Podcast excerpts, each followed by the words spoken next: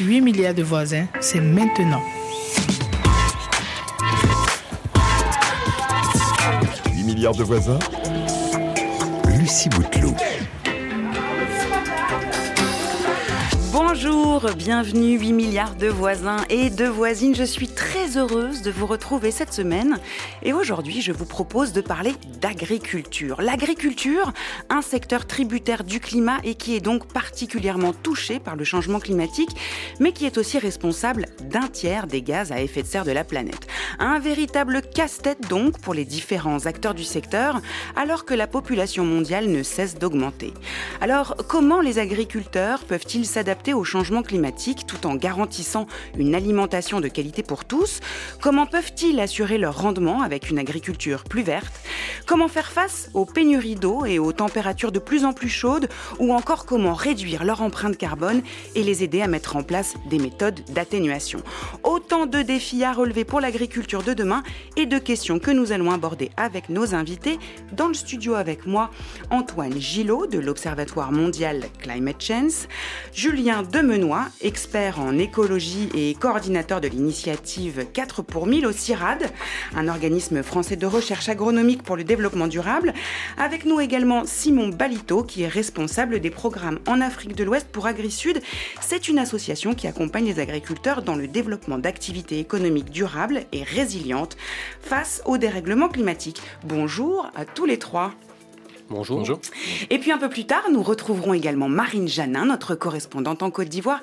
Elle nous parlera de quelques initiatives agricoles locales. Et en fin d'émission, le reportage de Charlie, de Charlie Dupio. Pardon, elle est partie faire un tour au Salon de l'Agriculture qui a ouvert ses portes le week-end dernier à Paris. Alors les voisins, les voisines, si vous voulez témoigner, nous raconter comment vous subissez les effets du réchauffement climatique, à quelles difficultés vous devez faire face, quelles sont les conséquences sur vos récoltes, Comment vous faites pour vous adapter aux nouvelles conditions climatiques Partagez votre expérience à l'antenne. Appelez-nous sur le numéro WhatsApp 33 7 64 45 51 41. RFI. 8 milliards de voisins. Bonjour RFI. J'adore l'émission. Je suis RFI 787. Nous sommes ensemble. Et nous devons marcher ensemble. Alors l'un des plus grands défis auxquels nos sociétés sont actuellement confrontées, c'est de fournir en permanence à tous les citoyens des aliments nutritifs tout en préservant l'environnement. Selon l'ONU, la population mondiale devrait dépasser les 9 milliards et demi en 2050 et 80% de la nourriture produite dans le monde provient de 500 millions de petites fermes très fragiles face aux aléas climatiques. L'enjeu est donc énorme, d'autant que l'agriculture est un des secteurs qui pollue le plus. Antoine Gillot, l'agriculture est l'un des secteurs les plus émetteurs de gaz à effet de serre. Qu'est-ce que ça comprend? Oui, en effet, l'agriculture, comme toute activité humaine, euh, émet un certain nombre de gaz euh, à effet de serre qui, en se concentrant dans l'atmosphère, contribuent au réchauffement euh, du climat. Alors ces gaz, ce sont principalement euh, du méthane qui euh, est euh, produit à partir notamment de la fermentation entérique des, des, animaux, du bétail. Donc l'élevage. L'élevage, la rumination. Et puis ce sont aussi des engrais azotés qui sont produits à partir des intrants chimiques qui sont utilisés pour fertiliser les, les, les, sols. Et enfin, on trouve également du CO2 qui est produit notamment en raison de la déforestation lorsque l'agriculture empiète sur des, des, terres forestières, ainsi que toute la mécanisation qui est aussi service de l'agriculture aujourd'hui. Mais quand on parle d'agriculture, on peut aussi penser au système agroalimentaire mondial. On pense donc alors à ce moment-là au transport international des denrées alimentaires et aussi à toutes les étapes de transformation industrielle de ces matières premières qui vont nous donner des produits finis sur les étals de, de, nos supermarchés. Alors bien sûr, toute cette pollution, ça pose évidemment problème au regard des accords de Paris. L'Europe, par exemple, qui s'était engagée à réduire les émissions de 55% d'ici 2030 pour parvenir à une neutralité carbone. Est-ce que ça vous semble jouable? La neutralité carbone à l'horizon 2050, euh, c'est un savant. 2050, pardon. Ouais, pas, pas de souci. C'est un savant équilibre euh, qu'il nous faut trouver au niveau planétaire entre euh, les émissions, c'est-à-dire les flux qui entrent dans l'atmosphère, et les absorptions, les flux que l'on retire, notamment grâce à la capacité des océans et des forêts absorber du, carbone euh, naturellement. Donc en ce sens, les terres agricoles ont un rôle à jouer euh, de puits de carbone. À l'échelle française, on estime qu'en 2030, on pourrait avoir euh, des puits de carbone sur les terres agricoles qui seraient équivalents à à peu près deux tiers des émissions euh, du, secteur. Pour ça, ça veut dire qu'il faut favoriser euh, la richesse de la biodiversité des, sols, des sous-sols euh, également.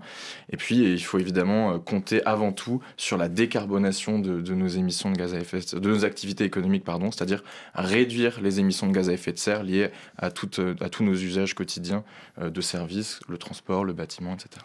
Alors, j'imagine que toutes les cultures ne polluent pas de la même façon. Quelles sont les cultures qui polluent le plus?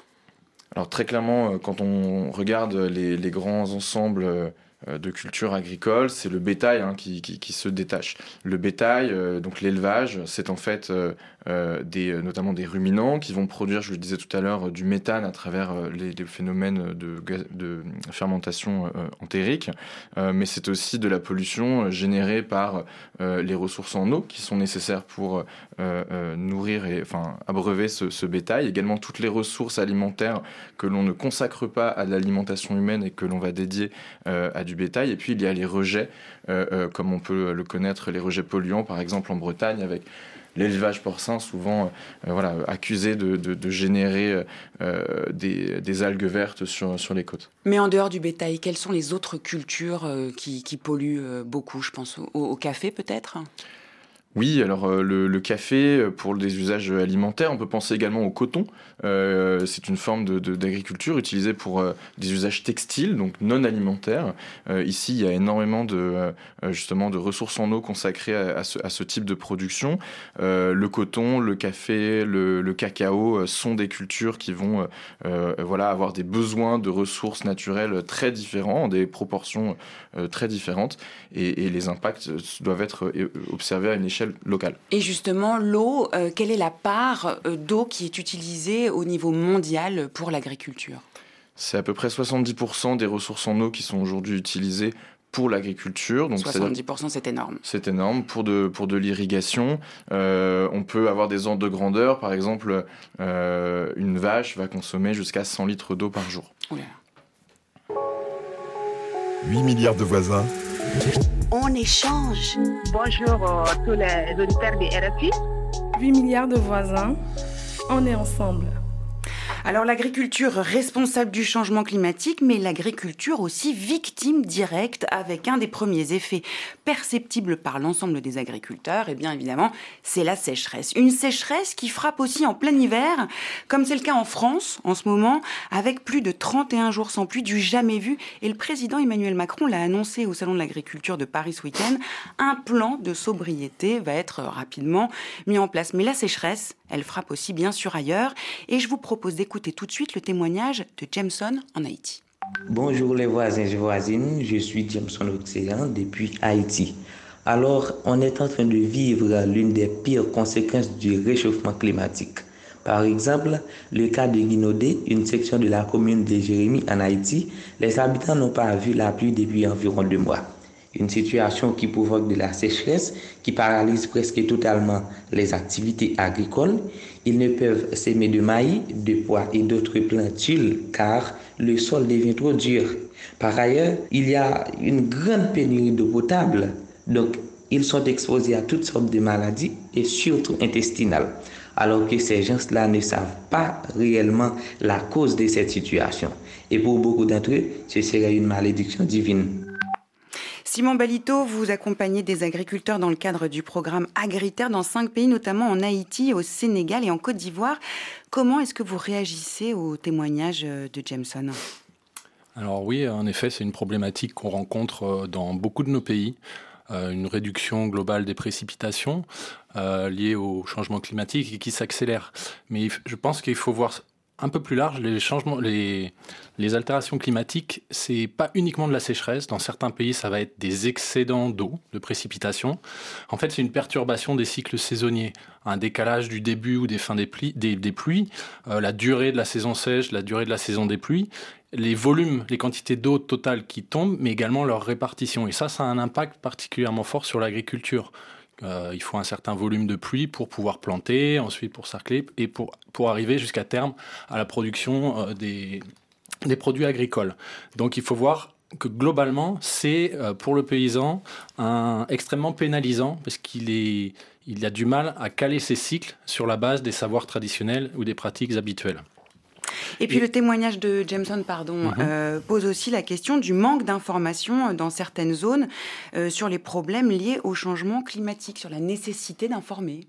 Alors oui, d'informer, je pense que les paysans, ils- empiriquement, ils voient que ça a changé. Je pense Ouais. qu'ils sont très bien informés, euh, même si en général, Mais ils, n'ont ont pas peu d'accès à l'information. euh, Alors pour des solutions, euh, bah, ils- ils- les paysans innovent. Hein, euh, s'ils avaient pas, si c'était pas adapté euh, au cours des, au cours des générations. euh, il y aurait plus, plus d'agriculture aujourd'hui. Le problème, c'est qu'aujourd'hui, ces changements sont extrêmement rapides. Et euh, il faut adapter les systèmes de production très rapidement. Et c'est tout le rôle euh, que mon organisation, AgriSud, euh, joue en essayant euh, d'accélérer cette transition qu'on appelle transition agroécologique pour maintenir la production tout en conservant les ressources naturelles productives. Antoine Gillot, la Corne de l'Afrique subit sa plus grande sécheresse euh, depuis 40 ans. Oui, c'est un, c'est un phénomène euh, qui est en, en grande partie dû à un phénomène météorologique qu'on appelle la Niña, euh, c'est-à-dire un refroidissement des eaux de surface euh, dans le Pacifique Est et, Centre. Alors, quel est le lien entre la Corne de l'Afrique et le Pacifique euh, Est? Eh bien, ce sont des flux atmosphériques mondiaux qu'il est très difficile de, comprendre, mais simplement, il faut, ce qu'il faut retenir, c'est que le changement climatique contribue à accélérer ce type de phénomènes qui sont naturels, mais qui en renforcent l'intensité et la fréquence. Et ça déclenche donc des, sécheresses terribles qu'on peut voir dans, la Corne de l'Afrique, avec des conséquences en cascade. On a pu voir également il y a quelques années sur, ces mêmes, sur cette même région des invasions de, euh, de, criquets euh, qui avaient été générées par un ouragan qui avait frappé euh, le Yémen et qui avait là aussi contribué donc à, à- à réduire les, les- les- récoltes de manière très très importante et de, faire, de, de générer des déplacements de population. Et puis une insécurité alimentaire élevée, bien sûr, chez toutes ces populations. C'est le grand paradoxe du continent africain. Euh, C'est à la fois une grande terre nourricière avec des terres arables euh, extrêmement productrices, euh, mais euh, le continent est aujourd'hui importateur net euh, de denrées euh, alimentaires. Euh, Il y a donc euh, euh, un, fort besoin de, consommation locale, de créer des marchés locaux pour des producteurs locaux euh, afin de renforcer la résilience des, communautés. Simon Balito, cette sécheresse, elle a des répercussions euh, aussi euh, sur les revenus des agriculteurs. C'est quoi le pourcentage de la population qui vit de l'agriculture en Afrique? Alors, euh, bah, ça, va dépendre des pays, euh, je dirais. On doit être euh, autour, au-dessus de 50%. On a quand même une tendance très forte hein, à l'urbanisation dans tous les pays, notamment toute la, partie sud, du golfe de Guinée. Euh, voilà. 50%, la moitié de la population à peu près. Mhm. Il y a donc un enjeu économique euh, qui est très euh, important et euh, lutter contre la précarité euh, socio-économique dans le secteur agricole, c'est une de vos missions. Voilà, donc nous on travaille avec des petites exploitations familiales, on appelle des très petites entreprises, Mhm. qui euh, en général produisent à la fois pour se nourrir, c'est de l'autoconsommation, mais la plupart également produisent pour vendre sur les marchés, pour s'acheter des biens de consommation ou payer l'éducation des enfants, des vêtements dont tous ont besoin. Donc on n'est pas sur des systèmes autarciques. Euh, avec ces altérations euh, climatiques, euh, ça devient donc de plus en plus dur de produire de façon sécurisée dans le temps et donc de dégager des revenus suffisants, d'où une précarité croissante. Alors, pour reprendre la, problématique du manque d'eau, je vais donner un exemple. Au Sénégal, on travaille dans le bassin arachidier, euh, où voilà, il faut produire avec une eau qui est une ressource rare, à la fois en culture pluviale ou de, au travers de forages ou de puits, avec une quantité d'eau limitée. Et donc l'idée, c'est de travailler avec les producteurs pour combiner tout un tas de pratiques ou de techniques qui vont permettre d'économiser au maximum l'eau. Alors comment on fait? Par Mhm. exemple, on va essayer que chaque litre d'eau qui est apporté lors de l'arrosage ou lorsqu'il pleut bénéficie à la plante et ne s'évapore pas. Donc on Mhm. peut combiner des techniques comme du paillage, on va mettre de la paille, des herbes au sol, ça évite l'insolation. On va faire des associations de cultures qui vont permettre euh, de l'ombrage. On va euh, faire de l'embocagement, donc des petites haies qui vont créer un, un microclimat. On va sarcler. hein, on dit souvent qu'un sarclage vaut deux arrosages. Ça évite la perte d'eau par évaporation. Et puis également, on va faire en sorte que l'eau ne s'infile pas trop rapidement dans le sol. On est sur des sols très sableux et on va travailler beaucoup sur la structure du sol et apporter de la matière organique. Donc la matière organique, hein, c'est euh, le, le produit de la décomposition de résidus végétaux et animaux, par exemple du compost ou du fumier recyclé. Et en fait, ça, c'est un véritable trésor pour les agriculteurs. C'est à la fois euh, source de minéraux dont les plantes ont besoin pour se développer, mais ça fonctionne également comme une sorte d'éponge. En fait, on estime 1 kg de matière organique, ça permet de retenir, de fixer 10 litres d'eau qu'elle va met- mettre à disposition des plantes qui vont petit à petit pomper cette eau, un petit peu comme un goutte à goutte. Julien Demenois, vous travaillez pour le CIRAD, c'est l'organisme français de recherche agronomique et de coopération internationale pour le développement durable des régions tropicales et méditerranéennes. Les problématiques ne sont pas les mêmes qu'en Afrique, puisque vous travaillez au Costa Rica. Est-ce que vous-même, vous utilisez aussi euh, ces techniques pour retenir l'eau, puisque le Costa Rica connaît aussi une forte sécheresse? Oui, paradoxalement, on a, je pense, souvent l'image euh, d'un pays très humide, le Costa Rica, mais il faut savoir qu'il y a une zone au nord-ouest, frontalière en fait avec le, Nicaragua, qui est soumise à des épisodes marqués de sécheresse. Et euh, les techniques évoquées par, euh, mon voisin d'Agri-Sud, effectivement, sont des techniques qui sont euh, préconisées pour faire face aux effets de ces épisodes de sécheresse. On peut penser également au développement de l'agroforesterie, donc l'implantation d'arbres, en particulier dans des zones d'élevage, puisqu'il faut savoir que cette zone en particulier est une grande zone d'élevage qui remonte jusqu'au Nicaragua et plus au nord. Et puis au-delà de la sécheresse, les agriculteurs sont confrontés à un autre problème. On retrouve tout de suite Célestin qui est à Kikuchi dans la région du Katanga en RDC. Allô Célestin? Allô? Bonjour.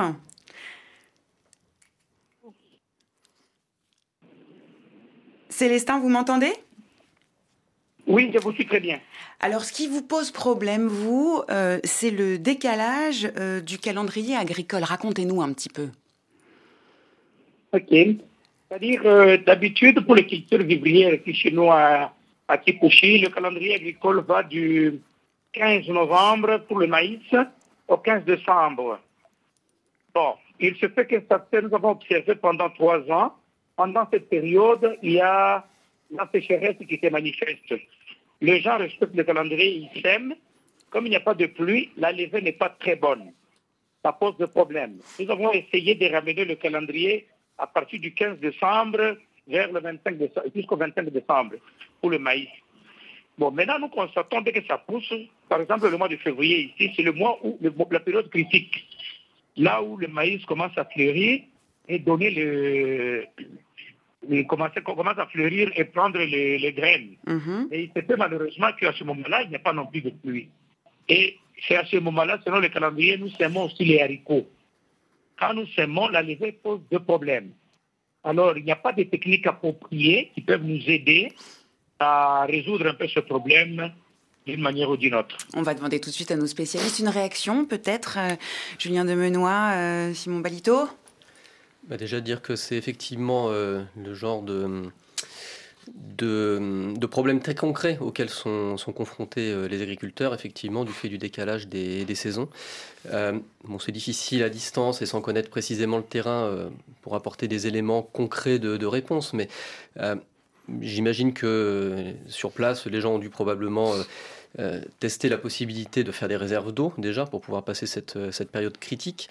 un autre une autre, une autre solution qui probablement euh, peut être explorée, euh, c'est l'association des cultures qui a été mentionnée tout à l'heure pour quelque part ne pas mettre euh, tous ses œufs dans le même panier et donc ne pas risquer qu'effectivement la levée du maïs soit mauvaise et peut-être mettre en association d'autres cultures pour à minima avoir un, rendement qui combiné soit plus élevé que lorsque la production ne repose que sur le maïs. Voilà quelques éléments d'ordre général. Merci beaucoup. Les voisins, les voisines, appelez-nous, vous aussi, pour témoigner. Vous vivez de l'agriculture et vous faites face à des problèmes liés au changement climatique. Racontez-nous, arrivez-vous à vous adapter? Le numéro WhatsApp 33 764 45 51 41. L'agriculture face au changement climatique, on continue à en parler tout de suite. Après 50 degrés, c'est l'homme pâle sur RFI.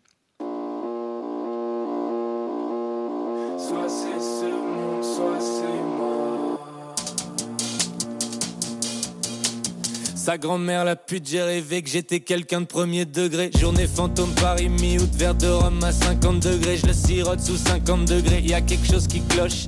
Je sais que cette existence sera intense jusqu'au dernier quart. La voyante sursaute à chaque fois qu'elle retourne une de mes cartes. Juste une vie pour apprendre à vivre. Comment tu veux faire? Je sais même pas où je vais, je fais que suivre les feux verts.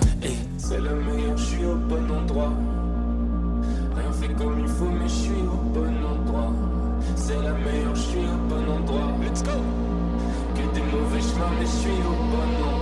Tout le monde peut devenir une star, même un stan. Mais moi, dans n'importe quel corps, je trouverai le moyen de remplir un stade. Bien sûr que j'aime le goût du power. Dis-moi que j'ai mauvais fond, je te répondrai bah ouais, comme ça, ça va vite. Tu te casses et tu te racontes ta petite histoire. C'est bizarre que des gens bizarres, leur musique est bizarre. Putain, j'aurais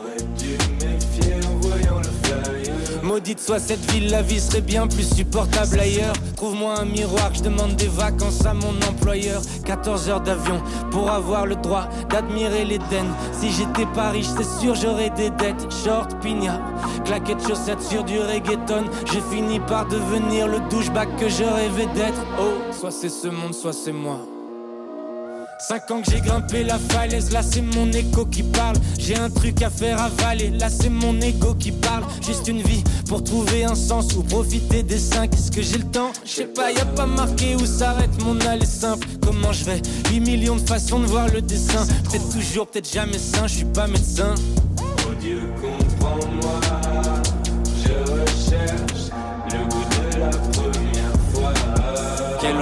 aujourd'hui, le soleil est plus chaud que jamais. Le sol se dessèche et je bronze sur la paille. Bien sûr c'est la fin du monde et j'ai un peu peur de pas avoir le temps de te faire payer tes oh. T'as voulu me mettre dans la oh. Et maintenant tu baffes comme un oh. Regarde moi je suis bien dans ma oh. Regarde, moi je suis en train de surfer le dernier tsunami. La fin approche, mais avant ça, t'inquiète pas, tu payeras pour tout tes oh. J'oublie jamais ce qu'on oh. J'oublie jamais. Quelle aubaine aujourd'hui, le soleil est plus chaud que jamais. Le sol se dessèche et je bombe sur la paille. Retour en studio dans l'émission 8 milliards de voisins. Aujourd'hui, on vous parle d'agriculture et des défis à relever face au réchauffement climatique. Alors, on a parlé de sécheresse et de manque d'eau, mais les agriculteurs doivent aussi faire face à d'autres conséquences du réchauffement climatique. Direction Cotonou au Bénin, où Aliou Dara Salia a dû faire face à d'autres difficultés. Bonjour. Euh, bonjour, voisine. Alors, à quelles difficultés avez-vous dû faire face à Loudara Sialia oui. Ces dernières années, avec le réchauffement climatique, nous avons constaté par l'emploi dans le Haut-Bénin, plus précisément vers la zone de Malanville, une ville frontalière du Bénin-Niger, où les concitoyens produisent plus le riz nous avons constaté que l'eau a quitté PFNI et a emporté tout, toutes les cultures. Donc vous avez perdu l'ensemble de votre récolte de riz suite à des inondations. Julien Demenois, euh, Simon Balito, une réaction peut-être à ce que vient de dire euh, euh, notre auditeur? Alors oui, euh, le changement climatique, c'est perturbation des régimes des pluies, et donc euh, assez souvent, dans certaines zones, notamment tout ce qui est les bas-fonds ou en bordure des rivières, des risques d'inondation imprévus. Euh, alors ça, c'est souvent assez compliqué d'aller contre la force de l'eau. Comment on peut faire justement quand on est confronté aux inondations Tout dépend l'importance de, l'inondation, etc. en périphérie d'Abidjan, on, on, travaille avec des producteurs de légumes de, de plein champ aubergines, gombo, piment. Et euh, assez régulièrement, il y a des petites inondations qui durent pas très très longtemps. Donc en fait, nous on a travaillé avec eux sur des techniques améliorées de, pour faire des pépinières, euh, où on fait des pépinières sur table, on appelle ça, donc, hors surélevé de, de 1 mètre, 1 mètre 50 qui peut faire un mètre de long sur 2 mètres de large, enfin un mètre de large sur 2 mètres de long, et ça permet de produire des plants de qualité, même s'il y a une petite inondation, d'attendre qu'il y ait la décrue et de venir euh, repiquer les légumes. Donc ça, ça permet de protéger les semis, enfin la période de repiquage. Si ensuite on a une culture installée qui est là depuis 2-3 mois et qu'il y a une grosse inondation, ça va être assez compliqué. Alors après, il y a un niveau d'intervention supérieur qui est plus au niveau de la parcelle, mais qui est au niveau du petit territoire et qui nécessite souvent des aménagements plus importants, de drainage, euh, de canaux, de petites digues. Et c'est souvent ça qui est fait dans des zones, euh, des périmètres risicoles. Donc je ne connais pas la zone dont. C'est-à-dire qu'on protège l'ensemble de sa parcelle en, creusant. Bah, souvent, euh, c'est fait des blocs de parcelles parce que c'est quand même un investissement assez important. Euh, donc c'est fait avec une gestion collective de l'eau. D'un côté, il y a la partie distribution de l'eau pour irriguer et également une partie de protection en cas d'inondation ou avec des vannes qui permettent de, de, faire écouler les, les, les trop-pleins d'eau. Et dans pas mal de pays, des périmètres qui avaient été montés il y a quelques décennies, du fait d'un manque d'entretien, de problèmes de gestion, eh euh, commencent à plus assurer euh, leur rôle. Donc c'est également un travail qu'on essaye de faire dans certains sites, de travailler avec les associations de producteurs, avec les services techniques de l'État, avec les communes, en fait avec tous les acteurs du territoire, pour essayer euh, bah, de remettre en place des périmètres fonctionnels, par exemple. Julien Demenois, est-ce que c'est des techniques que les agriculteurs que vous accompagnez utilisent? Alors pour tout ce qui va être effectivement la production euh, risicole, ce dont euh, parle le collègue d'AgriSud sont des techniques assez classiques mais qui nécessitent des investissements très conséquents et donc des interventions le plus souvent euh, des États euh, et de l'entretien dans la, dans la durée. Donc effectivement c'est des choses qu'on va pouvoir rencontrer dans les voilà, dans les zones plus de, de plaine finalement, où se fait la production risicole en Amérique centrale. Par contre, dans les zones plus montagneuses et qui, elles, sont soumises de la même manière à des intempéries très fortes et donc à des phénomènes d'érosion ou de glissement de terrain, c'est d'autres techniques qu'il va falloir euh, envisager euh, pour euh, maintenir les pentes. Encore une fois, le fait de maintenir des couverts végétaux, l'agroforesterie, je reviens dessus, est une technique euh, relativement simple, euh, écologique et efficace. C'est-à-dire, qu'est-ce que c'est l'agroforesterie en, en, en, en, quelques mots? En quelques mots, c'est euh, avoir la présence d'arbres en même temps que l'on va avoir la présence de cultures annuelles, par exemple, ou de cultures pérennes.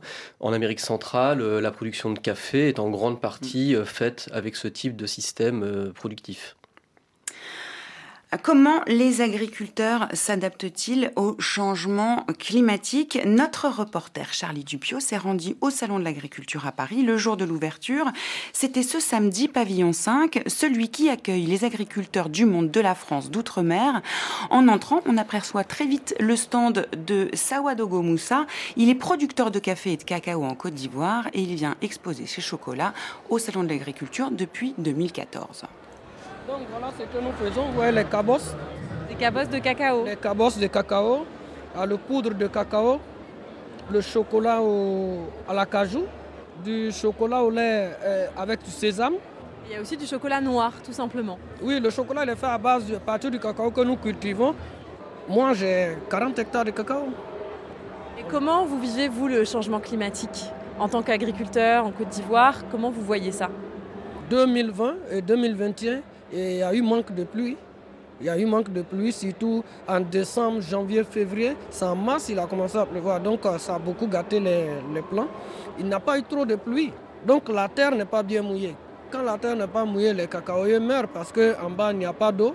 Les racines sèchent et les cacaoyers meurent. Et ça vous est arrivé? Oui, ça nous est arrivé. Il y a eu, des fois, il y a manque de cacao. Quand même, on perd un peu de cacao on fait des pépinières des arbres et on plante les arbres dans les champs de cacao et on évite de couper les, les, les arbres dans les champs de cacao. Entre les lignes, on, nous mettons des arbres. Et à quoi ça sert alors ces arbres-là à côté des cacaoyers? Ça sert à, à, à envoyer de l'ombre. Il y a des arbres même qui gardent de l'eau. Donc c'est le moment où il y a beaucoup de soleil, ce taux-là sert aux cacaoyers de pouvoir vivre longtemps.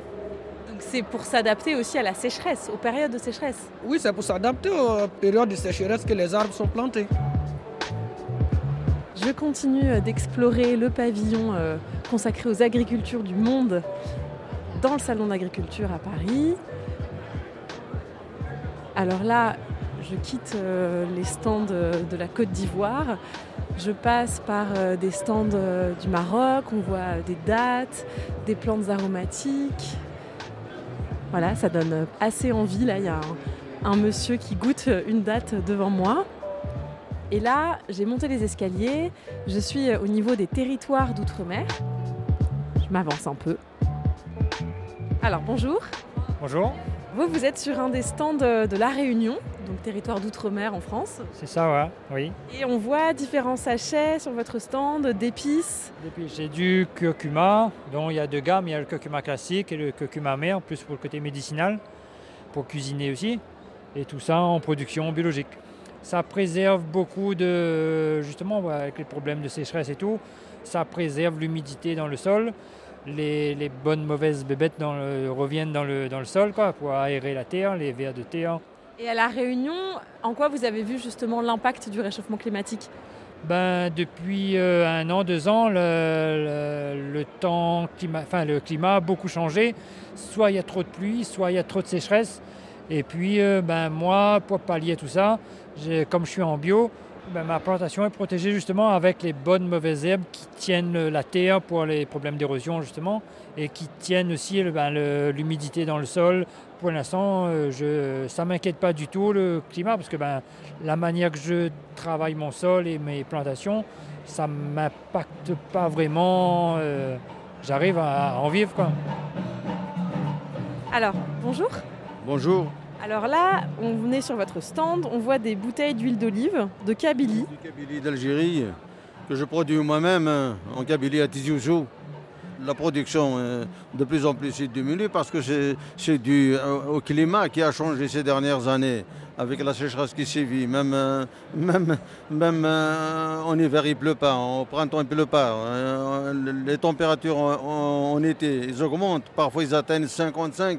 L'olive, automatiquement, même si c'est l'espèce résistante, mais il reçoit le coup de la chaleur. Et ça influe sur le rendement, même sur la qualité. Donc, il y a un bouleversement presque total. Hein. Depuis combien de temps est-ce que vous avez des problèmes liés à la sécheresse? Bon, surtout, ça fait cinq dernières années, vraiment, de plus en plus, ça s'aggrave. Il pleut pas, les chaleurs augmentent. Comment vous faites alors? On fait ce qu'on peut avec un peu de dérégation, quand même, euh, pour sauver au moins une partie. Ça veut dire que vous irriguez pendant les périodes de sécheresse? De sécheresse, oui, il faut irriguer un peu quand même. Si on n'irrigue pas, on n'a rien. Comment vous vous sentez par rapport à ça Comment je me sens Je peux rien faire contre la nature. Vous allez continuer, vous, dans les olives J'aime ce travail, j'aime la terre. Non, non, je ne peux pas arrêter. On, va tenir le coup jusqu'au hein, au dernier souffle. Jusqu'à la dernière olive. Oui, c'est ça. Jusqu'à la dernière olive, oui. Jusqu'à la dernière olive. Julien Demenois, Simon Balito, une réaction peut-être aux différents témoignages qu'on vient d'entendre? Oui, très brièvement, bah, juste euh, dire que ces témoignages manifestent la diversité des effets du changement climatique et aussi euh, la capacité de résilience de ces agriculteurs dans les différents territoires. Et je pense que c'est notre responsabilité de, les accompagner. Simon Balito Oui, et je pense que dans tous les cas, on voit les, producteurs qui se plaignent. Euh, les, phénomènes s'accélèrent, il y a de plus en plus de sécheresse ou d'excès de pluie. En fait, c'est il y a d'un côté les changements climatiques et de l'autre on est avec des systèmes de production un peu en bout de course, mhm. avec des systèmes basés sur beaucoup d'engrais chimiques, euh, des intrants de synthèse. Euh, on a oublié un peu les bases d'une bonne gestion agronomique, notamment toute la gestion du sol, sur la matière organique, etc., qui fait qu'on a des systèmes qui sont très peu résilients, très vulnérables. Dès qu'il y a un petit changement, ils ne le supportent pas. Et donc toute l'idée est de recréer des des nouveaux systèmes plus équilibrés, hein, euh, qui soient plus résilients, hein, donc capables d'absorber des chocs climatiques. Donc euh, il y a voilà, c'est le principe de l'agroécologie. De l'agroécologie, de la de l'intensification agroécologique. Donc c'est pas dire on arrête tous les produits chimiques, etc. Hein. C'est on maintient un, une un niveau de production élevé et donc des revenus importants pour les gens, tout en maintenant les ressources naturelles productives que sont l'eau, le sol et la biodiversité. Donc il y a urgence en fait à arrêter euh, le système d'agriculture euh, intensive euh, traditionnel en fait. Alors, euh, à voir suivant les cas. Hein, il ne s'agit pas de désintensifier. Il faut intensifier. Il faut que les producteurs euh, produisent pour s'alimenter, pour alimenter le monde. Hein. Euh, mais peut-être en revoyant les itinéraires techniques, les pratiques. Il y a beaucoup de choses qui peuvent se faire avec moins d'intrants. Donc peut-être moins de pollution, également moins de coûts de, production pour les producteurs. Donc on est dans des phases actuellement avec la crise économique, la flambée des cours du pétrole, ça, ça, ça, ça a une influence directement sur le prix des engrais qui sont mhm. fabriqués à partir de pétrole. Donc voilà, euh, si les producteurs sont moins dépendants d'un train de synthèse, ils vont être plus autonomes, euh, vont augmenter leurs revenus et également euh, diversifier leurs techniques de gestion des sols notamment. ils vont être plus résistants euh, en cas d'aléas climatiques. Et proposer des produits de qualité euh, nutritifs euh, à l'ensemble de la population. également. 8 milliards de voisins. On est ensemble. Good morning. Bonjour. Salut les voisins. Salam alaikum. Buenos días. Aquaba, les voisins, les voisines? Les voisins, les voisines, direction la Côte d'Ivoire maintenant, où nous retrouvons Marine Janin, notre correspondante pour RFI. Bonjour Marine. Bonjour Lucie. Alors en Côte d'Ivoire, euh, la production agricole occupe une grande place sur le territoire. Selon la FAO, 64% de la superficie totale du pays est consacrée à l'agriculture. Mais encore une fois, le secteur subit de plein fouet les conséquences euh, du changement climatique avec l'érosion des sols, la désertification, la hausse des températures, la pluviométrie imprévisible. Bref, Marine Janin, la première urgence pour l'agriculture ivoirienne, c'est de freiner son propre impact euh, sur le changement climatique et en particulier en luttant contre la déforestation. Oui, oui, absolument. La Côte d'Ivoire a perdu plus de 80% de ses forêts depuis 1960 à cause de l'orpaillage illégal et de l'agriculture extensive. Mais l'exécutif, en tout cas, est conscient d'urgence. La Côte d'Ivoire s'est engagée à augmenter son couvert forestier en passant de 11% à 20% de son territoire d'ici à 2030. Elle a lancé des opérations massives de reboisement. Il y a aussi deux organes armés du ministère des Eaux et Forêts, la Brigade spéciale de surveillance et d'intervention, la BSSI, qui est surnommée l'armée verte, et la Société de développement des forêts, la SODEFOR, qui protège les forêts et qui traque les coupeurs d'arbres.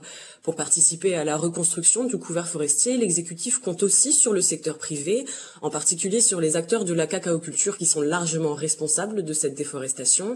Ainsi, la forêt classée de Beki, dans le département d'Abengourou, à l'est de la Côte d'Ivoire, est devenue depuis 20 ans un vaste laboratoire d'agroforesterie dont vous venez justement de parler. Dans les anciennes plantations clandestines de cacao, les agents de la SODEFOR ont semé des graines, des graines de fraqué, de tiama, de bété, pour que la forêt puisse reprendre ses droits. Ils espèrent ainsi montrer aux planteurs les bienfaits de l'agroforesterie qui permet notamment une meilleure circulation et rétention de l'eau de pluie. Ils assurent aussi que le cacao obtenu est de meilleure qualité et des grands acteurs euh, du secteur sont déjà convaincus comme par exemple le chocolatier français C'est moi. Et quels sont les impacts euh, du changement climatique euh, que subissent déjà les, les acteurs agricoles? Concrètement, comment ça se traduit sur les cultures? Alors ça va dépendre des régions, mais au nord-est du pays, par exemple, la désertification grignote année après année les terres arables et sur tout le territoire, la hausse des températures, les saisons sèches prolongées, la fréquence accrue des inondations aussi modifient les écosystèmes fragiles du pays. En conséquence, les chaînes agroalimentaires et les communautés agricoles rurales sont affectées parce que, comme la plupart des champs ivoiriens ne sont pas irrigués, les cultivateurs sont totalement dépendants des aléas climatiques. Dans le cas des fruits, par exemple, la température et la pluviométrie font fluctuer le calibre, le taux de sucre, l'acidité aussi des fruits. Donc pour les cultivateurs d'ananas, qui est quand même le fruit emblématique de la Côte d'Ivoire, il est très compliqué de maintenir un rendement stable. Le calendrier des pluies, il est devenu tellement erratique que par exemple, on n'a pas eu de saison de la passion en 2022. Mhm. Donc on ne trouve pas de fruits de la passion au marché, ni au supermarché, ni même de jus naturel. La saison de la mangue recule tous les ans, alors que la Côte d'Ivoire est le premier exportateur ouest-africain, avec 32 000 tonnes en 2021. Et puis les prix de l'hibiscus, du gingembre, du tamarin ont flambé aussi. Alors Marine, du coup, qu'est-ce que la Côte d'Ivoire a mis en place pour favoriser une agriculture euh, plus résiliente et respectueuse euh, de son environnement? Alors par exemple, pour lutter contre la désertification, l'État ivoirien a déjà introduit dans les années 1950 l'anacardier, qui est l'arbre qui produit la noix de cajou. Il résiste à la sécheresse, aux maladies, il est peu demandeur en entrant. Il a peu à peu envahi les paysages ruraux du Nord et aujourd'hui le pays est devenu le premier producteur et exportateur mondial de noix de cajou. Une autre option peut être aussi de remplacer une monoculture comme le cacao par une autre monoculture plus durable comme les VA. C'est ce qu'ont commencé à faire certains producteurs de caoutchouc naturel dans les anciennes plantations de cacao de la région centrale d'Undi, l'ex-boucle du cacao, parce que les EVA peuvent s'adapter à des zones très sèches en s'approvisionnant en eau à de grandes profondeurs, ils font donc une bonne culture agricole de remplacement. Et puis c'est un cercle vertueux parce que l'EVA culture, quand elle est durable, permet d'améliorer la pluviométrie de la région. Une agriculture plus vertueuse en somme. Et Marine, côté recherche et développement, est-ce qu'il y a eu des avancées intéressantes? Oui, oui, absolument. Dans le domaine du café, par exemple, pour l'instant, les buveurs de café ne consomment dans le monde que deux espèces, hein, l'arabica ou le robusta. L'arabica, il est plus prisé, plus cher, plus fragile aussi face au réchauffement climatique, parce qu'il se cultive à une température annuelle moyenne de 19 degrés environ. Le robusta, il pousse à 23 degrés, mais même lui pourrait flancher si les températures grimpent trop. Sauf qu'en 2021, une équipe internationale de chercheurs a redécouvert une espèce de caféier sauvage oublié, endémique de l'Afrique de l'Ouest, qui s'appelle le Stenophila. Il pousse en Sierra Leone, en Guinée et en Côte d'Ivoire et il se cultive à une température annuelle moyenne de 25 degrés, soit 2 degrés de plus que le Robusta et 6 degrés de plus que l'Arabica. Alors pour l'instant, les plantations de Stenophila sont encore au stade expérimental, mais les chercheurs qui l'ont redécouvert sont persuadés que c'est la clé pour sauver la caféiculture. Merci beaucoup Marine. Julien Demenois, Antoine Gillot, Simon Balito, peut-être une réaction à, cet exemple en Côte d'Ivoire? Qu'est-ce que vous pensez de remplacer les cultures par les variétés plus adaptées? C'est quelque chose que vous préconisez aux agriculteurs que vous accompagnez? Oui, alors effectivement, euh, c'est une, une, des possibilités d'adaptation euh, dont dispose l'agriculture face aux effets du changement climatique, de, de basculer vers des variétés plus résilientes aux effets du changement climatique. Euh, encore une fois, il, faut quand même voir que le fait de maintenir une diversité génétique particulièrement élevée est un atout dans cette, optique-là. Et donc c'est un des principes euh, de l'agroécologie, donc on a parlé euh, précédemment, de garder ce patrimoine génétique euh, justement pour pouvoir proposer des variétés plus résilientes aux effets du changement climatique. Là, on mentionnait le, cas, du, le cas du café. Cette, cette diversité génétique, on va également pouvoir s'appuyer euh, dessus euh, pour la production de céréales, pour la production de, légumineuses, de, fruits et légumes de manière générale, et c'est vraiment un, capital essentiel. Simon Balito, vous voulez ajouter quelque chose? Oui, alors il y a la diversité génétique et puis la diversité des plantes cultivées sur les parcelles ou sur un territoire. Euh, plus il y aura une diversité, plus il y aura de résilience. C'est par rapport à l'effet climatique, mais par rapport à l'introduction d'une maladie. Hein. Dans le sud de la Côte d'Ivoire, il y a beaucoup d'EVA, il y a eu un champignon qui a quand même euh, fait, pas mal de ravages euh, ces dernières années par rapport aux fluctuations des prix. Hein, euh, voilà, l'idée c'est de, de ne pas mettre tous ses œufs dans le même panier, le bon sens paysan. dans le cas du cacao en Côte d'Ivoire, c'est assez révélateur. On est passé de 80% de la surface en forêt à moins de 20%. C'est... Et donc là, il y a réellement eu un effet sur les modifications du climat et une pratique de la cacaoculture assez prédatrice en fait de front prunier. On coupe toute la forêt, on plante des cacaoyers et on avance au fur et à mesure. Donc c'est pas un système très viable. Donc actuellement il y a pas mal de projets où on réimplante des arbres de diverses qualités, sauvages, des arbres fourragers, des arbres fertilitaires, pour arriver à un système agroforestier à l'image d'autres pays qui ont maintenu ce système. Par exemple à Saint Tomé et Principe, on a l'impression de voir une forêt sauvage et dessous c'est rempli de cacaoyers. Et c'est des systèmes beaucoup plus résilients, beaucoup plus durables. Euh, économiquement certainement aussi plus intéressant pour les producteurs à moyen terme. Et puis, pardon, autre objectif euh, de l'agriculture de demain, c'est de parvenir à la neutralité euh, carbone dont on parlait tout à l'heure. Et pour ça, il y a des stratégies d'atténuation. Julien Demenois, vous êtes responsable du projet 4 pour 1000 au Costa Rica. En quoi ça consiste? Alors 4 pour 1000, c'est une initiative internationale qui a été lancée par la France euh, lors de la COP 21 en 2015. Le principe, il est euh, de s'appuyer sur, de redécouvrir quelque part le rôle central des sols pour s'adapter au changement climatique, mais aussi atténuer euh, les émissions de gaz à effet de serre. Tout en contribuant en fait à la sécurité alimentaire. Il faut avoir en tête que les sols représentent un réservoir de carbone, essentiellement dans la matière organique, qui est mhm. deux à trois fois plus élevé que les teneurs en carbone qui sont présentes dans l'atmosphère. Et donc euh, le principe est euh, de parvenir à maintenir cette fertilité des sols, voire à augmenter les teneurs en carbone dans le sol pour contribuer justement à la séquestration euh, de carbone atmosphérique dans ces sols. Concrètement, est-ce que c'est difficile à mettre en place? Et puis au bout de combien de temps les effets peuvent être mesurables? Oui, alors le portefeuille des, des, options, je dirais, est assez varié.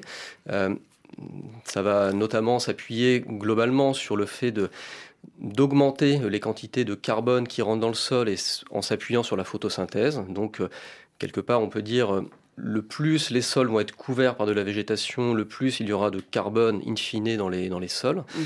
Euh, l'autre, et donc en termes de pas de temps, les effets se font sentir on va dire, euh, au bout de 5-10 ans, on peut commencer à déceler euh, des, impacts très concrets euh, de cette augmentation du carbone dans les sols par une augmentation de la, de la teneur en matière organique. Donc c'est un travail de longue haleine. Tout à fait. Est-ce qu'il existe d'autres systèmes pour atténuer les effets du changement climatique dans le monde, Antoine Gillot? Oui, euh, il y a énormément de cultures qui peuvent servir en fait effectivement de, de, puits de, carbone. Euh, on a vu que euh, des pays comme l'Indonésie par exemple étaient parvenus à endiguer la déforestation partiellement depuis 5-6 ans, notamment en, mettant en place des, des pratiques de culture de l'huile de palme beaucoup plus responsables. Notamment sous l'influence des, réglementations européennes sur les, sur les importations. Ça signifie qu'aujourd'hui, les producteurs mondiaux s'adaptent aussi au marché. Ce qu'on peut observer, c'est qu'il y a par contre une sorte de déficit de demande pour les produits certifiés bio, équitables, responsables. C'est le cas du, cacao, du café qui, qui baisse aujourd'hui en certification, mais aussi de, donc de, cette huile de palme. Ça signifie que des deux côtés de la chaîne, euh, il y a besoin d'avoir une offre qui se, qui se responsabilise et qui, euh, qui mette en place des pratiques euh, plus vertueuses et une demande qui soit prête à, payer ce petit surplus pour des produits de meilleure qualité. Et puis très brièvement, avant de conclure, qu'est-ce qu'on peut dire des agriculteurs qui se plaignent souvent du manque d'accompagnement des politiques justement face au changement climatique? Pour s'adapter au changement climatique, il y a souvent besoin de fonds et d'investissements. Aujourd'hui, on sait que les grands fonds internationaux pour l'adaptation vont essentiellement vers des gros projets, des projets à plus de 1 million euh, d'euros qu'il est très difficile euh, d'atteindre pour un petit producteur. Or, 80% des producteurs de café sont des petites exploitations. Donc aujourd'hui, on sait que se mettre sous forme de coopérative, par exemple, permet de mutualiser les coûts et de se renforcer et d'accéder euh, à différents soutiens de la part de l'État et des financeurs internationaux. 8 milliards de voisins, c'est fini. On se quitte en musique avec quatre rappeurs sénégalais originaires de la zone des parcelles assainies du nord de Dakar. C'est le groupe Akatsuki avec Jarasso. Merci à toute l'équipe qui m'a aidé à préparer l'émission. Damien Roucou, Valentine Lemaire et Steven Elsie. Demain, on se retrouve pour parler du bénévolat. Pourquoi ça donne du sens à nos vies? Alors si vous faites du bénévolat ou si vous rêvez d'en faire, euh, sans savoir comment vous y prendre si vous êtes en, contact régulier avec euh, des bénévoles. Racontez-nous ce que ça change à votre vie. N'hésitez pas à partager vos témoignages. On vous espère très nombreux, les voisins et les voisines. À demain. ñeme coono sa life. Agression du métier man luy ndayu jàpp nit di faat sa vie ngay risqué si lu ko jarul. Waroon liggéey ba daayef bro de xoolaatal li nga nekkee. Dund bi fëpp la méttee. Suturaa ngi si takku wuti ji métier. Gore weteliku gore doyloo li nga am. Li ngay sàcc lewul ba noppi nga boole si di jam. Nangu alalu yaayu jàmbur dem jébal ko sa yaay. Nangu alalu papu jàmbur dem jébal ko sa baay. Arrêté agression ak sàcc lañ bëgg def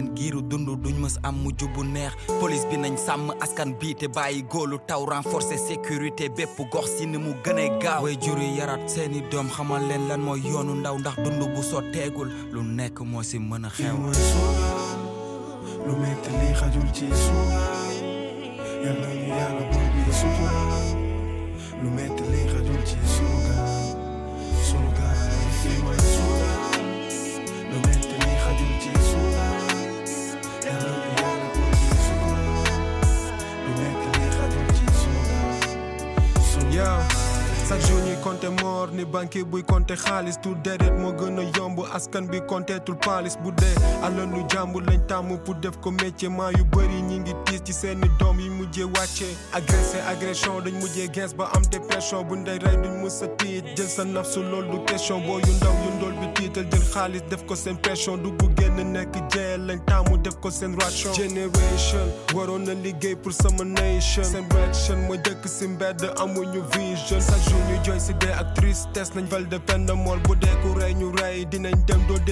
de mort. À part got mi nga xam ne moom sama bakkan du yaa ko sàkk. Boo ko waree jël dafay fekk tey mu mën ko Merci à mes invités Antoine Gillot, Julien Demenois, Simon Balito aujourd'hui dans 8 milliards de voisins et de voisines autour des défis de l'agriculture face au changement climatique.